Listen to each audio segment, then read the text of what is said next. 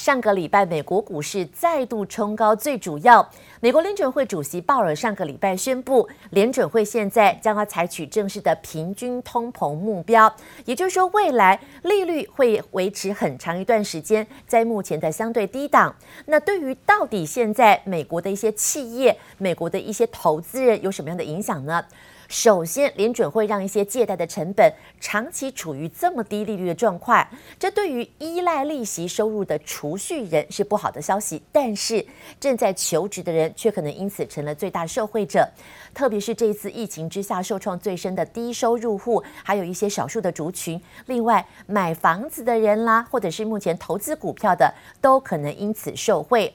但选举还有哪一些的牛肉政策呢？美国选举气氛现在越来越浓厚，民主党候选人拜登到目前为止的民调还是远高于美国新任总统川普。但是有最近有很微妙的变化，向来挺民主党的深蓝票仓明尼苏达州现在传出有市长群起喊话投川普，这引发了话题。同一时间，联准会新的通膨政策再再都为上个礼拜五让标普指数连续六天创下历史新高。But Biden is too weak, too scared, and too sleepy to stand up to the radical left. He has been doing nothing in Washington for 47 years. We know we can count on President Trump to fight for us and win. Let's make sure he wins on November 3rd. 老民主党人也倒戈了。属于铁锈带的明尼苏达州是传统民主党铁票区。四年前，美国总统川普竞选时都没敢踏上的深蓝州，竟然有六位市长倒戈，联合起义，背书支持川普连任。这件事比媒体报道川普提名演说当晚收视率输拜登的事都来得意外。And a weak guy named Joe Biden is weak. He's weak as hell. 川普在新罕布夏见川粉，大骂华府抗议群众，指街头示威的都是民主党暴徒，引发支持者疯狂叫好。美选气氛如此浓烈，美中对决的产物，美国 TikTok 竞标传出这个周末就可能结案。尽管又爆出有伦敦新买家，但周五美股快收盘前，沃尔玛百货相较微软出现暴涨，远胜甲骨文表现的状况来看，股市已对沃尔玛投下赞同票。Similar as Nadella and Microsoft, just basically fell into their lap. I mean, this would give them huge uh, sort of arsenal in terms of going after Amazon, the e-commerce piece, cross-pollination, and, and I think this would be a huge move for them successfully. And for Microsoft, it's a no-brainer. 科技股领军，道琼工业指数周五上涨一百六十一点，涨幅百分之零点五七，正式收复今年来所有失地。标普首度站上三千五百点大关，和纳斯达克都刷新历史新高，而且这已经是标普连续第六天改写历史新高了，等于说美股将强势挺进，向来走势诡谲的九月份交易。This is unprecedented. Every time markets start to show weakness. Buying comes in. Uh, I believe there's been a mandate behind closed doors from our Fed and other central banks around the world to hold this market steady by to keep buying. 投资人下周焦点将放在八月非农就业报告是不是真的如预期的那样乐观？另外，苹果和特斯拉分割股票后的首都交易将在三十一日周一展开，届时是将吸走所有投资人的目光。记者曹乃琪、李芷莹综合报道。那现在选举的最新进度，美国联邦食品药物管理局 FDA 的局长叫哈恩，哈恩最新宣布了一个重大的讯息，他说他愿意绕过正常的程序，尽快的核准新冠的疫苗。因此外界高度反驳说，这一次是不是为了要提振川普的选举，所以加快核准呢？同时间，川普本人早在全代会接受提名演说上面就喊话，他说要在年底之前成功推出疫苗。They have to get back to school. Most importantly, we are marshaling America's scientific genius to produce a vaccine in record time.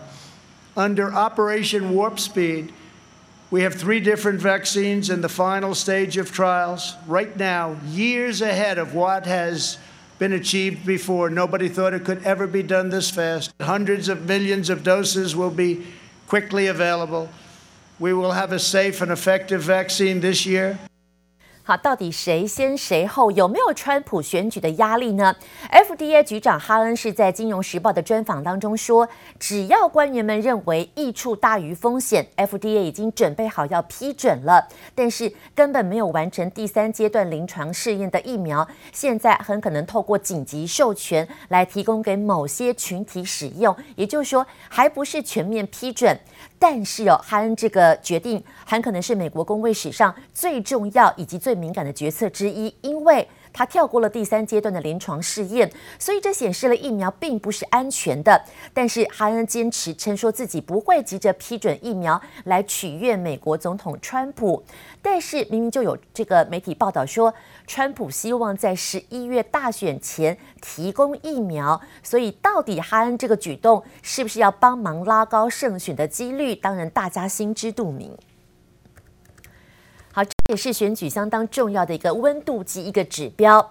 这个地方是向全球卖出各种选举宣传品的中国浙江义乌商城，他们叫做义乌指数。义乌指数最新反映美国总统川普的一个选举商品销售量，现在看好他还是能够继续连任。义乌这个地方向来有“中国小商品之都”的称号。美国大选各个党派的选举用品呢，很多都来自义乌，所以根据当地的商家订单数量，得出了一个叫做义乌指数。义乌指数向来是预测美国大选非常贴近市场的参考指标。在新加坡的联合早报报道说，按照目前义乌指数的预测，川普还是可以连任的哦。还有义乌批发商透露说，从去年底开始，自己家里工厂就发出了十多万面川普竞选的应援旗帜。同样大小的半灯应援旗帜，大概呃目前的订单数量只有几千面而已，但是川普是上万面的旗帜。但是民主党候选人拜登也有很多前共和党对手倒戈支持他，包括了在共和党的前总统小布希，还有现任参议员罗姆尼等等好几百位的前幕僚，希望争取还没有决定选民的支持。接下来来跟着中国外长王毅访欧的行程。王毅这一趟从八月二十四号开始进行欧洲国家的拜访，企图拉拢欧洲各国。但是有法国媒体最新报道说，这趟王毅的拜访行程当中，人权团体抗议如影随形，所以魅力外交的成效现在恐怕备受质疑。王毅这次的行程呢，是从罗马一路的到巴黎，在意大利期间，王毅先跟外交部长签署了一个两国的贸易协定，但是意大利总理孔蒂是拒绝接见了王毅，只有用电话来进行沟通。那进一步跟王毅会谈的荷兰外交部长当面的表示，对于新疆维吾尔人以及香港的自由表示了高度的关切，这似乎也对这一次两个人见面的一个焦点给模糊掉了。八月二十八号晚上，法国总统马克宏用红毯在艾里塞宫接应了王毅。马克宏也多次针对了中国人权的状况表示关切。不过，两方会晤多久之后呢，并没有发表了公开声明，这是外界比较狐疑的。二十九号的行程来到了跟法国的外交部长会谈，也没有召开记者会。最后一站，王毅即将出访的是德国。拜会的是总理梅克尔。对此，德国国会三名分属于不同政党的议员都写信给梅克尔，要求要讨论北京强推港版国安法等等的议题。可见这一次的人权问题哦，无疑的还是成为王毅欧洲之行相当大的挑战。好，关心的是中美双方的关系。中国商务部跟科技部最近公布了一个新版的禁止出口、限制出口技术目录，其中新增了一个条文，叫做个性化讯息的推播服务技术。因为这个技术跟字节跳动旗下的抖音海外版的业务息息相关，我们叫做 TikTok。现在呢，分析人士指出说，中方的新规定很可能导致 TikTok 没有办法卖给海外，更直接讲，恐怕没有办法出售给美国。TikTok 的母公司字节跳动在昨天晚间已经表示说，他们注意到了中国官方现在发出了这个禁令，而且将会严格的遵守禁令。除此之下，外界关注这一次一来一往之际，是不是中国试图要跟美国过招，要来买抖音，恐怕困难重重。Former Vice President Joe Biden has taken considerable criticism for staying in his house for much of the campaign so far. So. He's changing his strategy. 美国民主党总统候选人拜登态度大转变，一改过去采用视讯的方式，预计九月开始恢复亲自出席造势活动。第一波就选在上次被川普拿下的亚利桑那、宾州以及威斯康星州。尽管民调都显示拜登已经取得领先，但川普在这些摇摆州支持率急起直追。It is a close election. I know. Uh, people two or three weeks ago were talking about how this thing was over. Wisconsin at 49 to 44 percent. Pennsylvania, only three points, 49 to 46 percent. Uh, I'm still shocked that Pennsylvania is that close. 眼看摇摆州领先趋势即将进入黄金交叉被逆转，拜登赶紧回防，不让川普有机可乘。美国疫情趋缓，川普仍紧咬中国不放，但中国当然也不是省油的灯。中华人民共和国技术进出口管理条例，昨天商务部会同科技部制定调整，并公布禁止或限制出口的技术目录。中国商务部二十八号公告调整了五十三项技术出口的限制，其中包括新增北斗导航、无人机以及太空领域等二十三。项先进技术的规定之后，必须先申请许可才能出口。被解读就是冲着美国而来，甚至连美企收购中国短影音平台 TikTok 一案也可能受阻。The Chinese government has added artificial intelligence technologies, including personalized content recommendation tools, to its export control list. A move that could potentially jeopardize the pending sale of TikTok's U.S. operations. 由于 TikTok 部分技术就落在新规定的范畴内，引发外界揣测中国根本就不会允许出口。而就在中国公布新规定的同一天，美国国防部也新增十一家中国企业，认定是中国解放军持有，等于为之后可能的制裁铺路。显见美中角力仍不停歇。谢林不与邓邦万综合报道。当然，面对了美国不断的扩大抵制的力道，华为的财报似乎还是缴出不错的成绩单。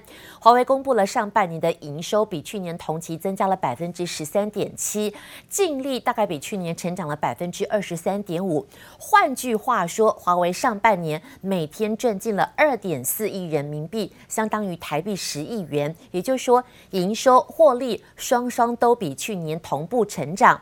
华为的创办人任正非表示说，华为目前想点燃五 G 这个灯塔，但是才刚刚点燃了火柴，美国就来个大棒给打下来，把我们给打昏了。一开始还以为华为的合规系统出了什么问题，所以华为不断的在反思，结果第二棒、第三棒、第四棒的打下来，才明白说美国的一些政治家希望华为死。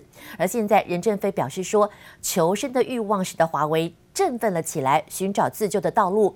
无论怎么样，华为永远不会记恨美国，那只是一部分政治家的冲动，不代表美国企业、美国的学校，更不代表美国的社会。但是哦，川普政府扩大的封杀华为出口禁令，九月十五号即将生效了。华为现在除了面对了断货的危机之外，恐怕也将冲击到很多很多相关的供应链。关心日本首相安倍晋三的健康状况。